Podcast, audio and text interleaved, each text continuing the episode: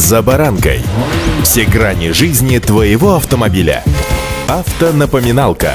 Комментарии экспертов. Советы по обслуживанию автомобилей в программе «За баранкой».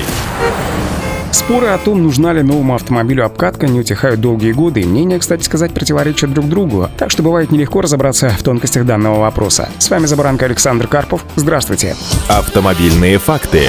Современные транспортные средства настолько технологичны, а отклонения деталей от номинальных размеров и характеристик настолько малы, что и обкатка им кажется не нужна. Примерно такие аргументы приводят те, кто не считает нужным обкатывать новый современный автомобиль. К сожалению, такое мнение ошибочное. Несмотря на то, что допуски и посадки деталей современных машин стали значительно точнее, чем пару-тройку десятков лет назад, тем не менее любые детали, взаимодействующие друг с другом, нуждаются в адаптации, проще говоря, притирке или приработке. Игнорируя этот факт, недальновидные владельцы подвергают двигатель, трансмиссию, тормозную систему и прочие узлы с большим количеством подвижных элементов на работу с повышенными нагрузками. Отсюда повышенный износ узлов и деталей, увеличение расхода топлива, масла и других технологических жидкостей. Давайте-ка разберемся с тем, что такое обкатка и какие элементы автомобиля имеет смысл обкатывать. Суть процесса в эксплуатации автомобиля до пробега как минимум в одну, две, а оптимально 5000 километров в щадящем режиме, чтобы сопрягаемые детали притерлись друг к другу. Кроме того, обкатка призвана выявить на начальном этапе эксплуатации автомобиля возможные заводские дефекты и неисправности. Главные правило обкатки — это равномерное, неспешное движение без резкой смены режимов силового агрегата, а также плавное переключение скоростей до минимализации нагрузки на трансмиссию, а также плавные торможения, которые необходимы для того, чтобы расходные элементы тормозной системы правильно притерлись.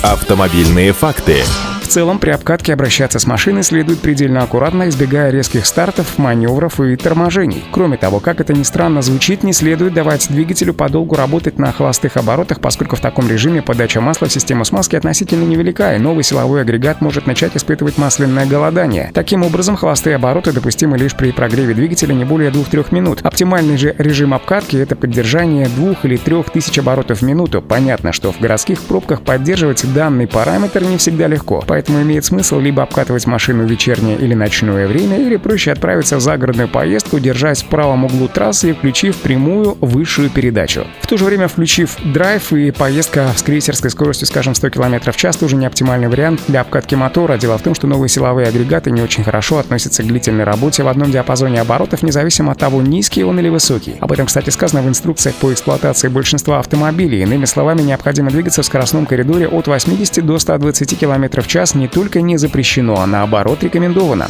Автомобильные факты.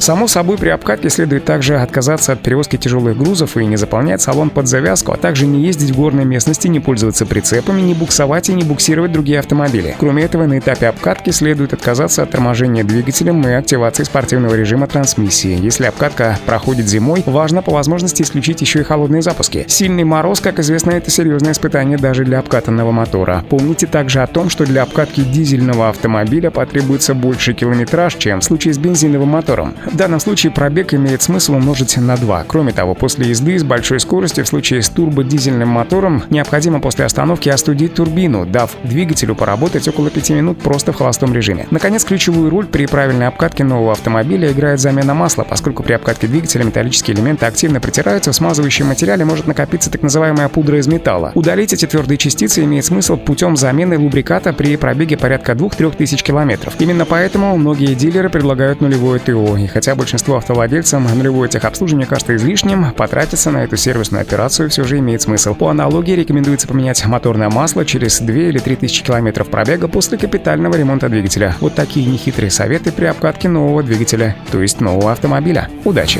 За баранкой!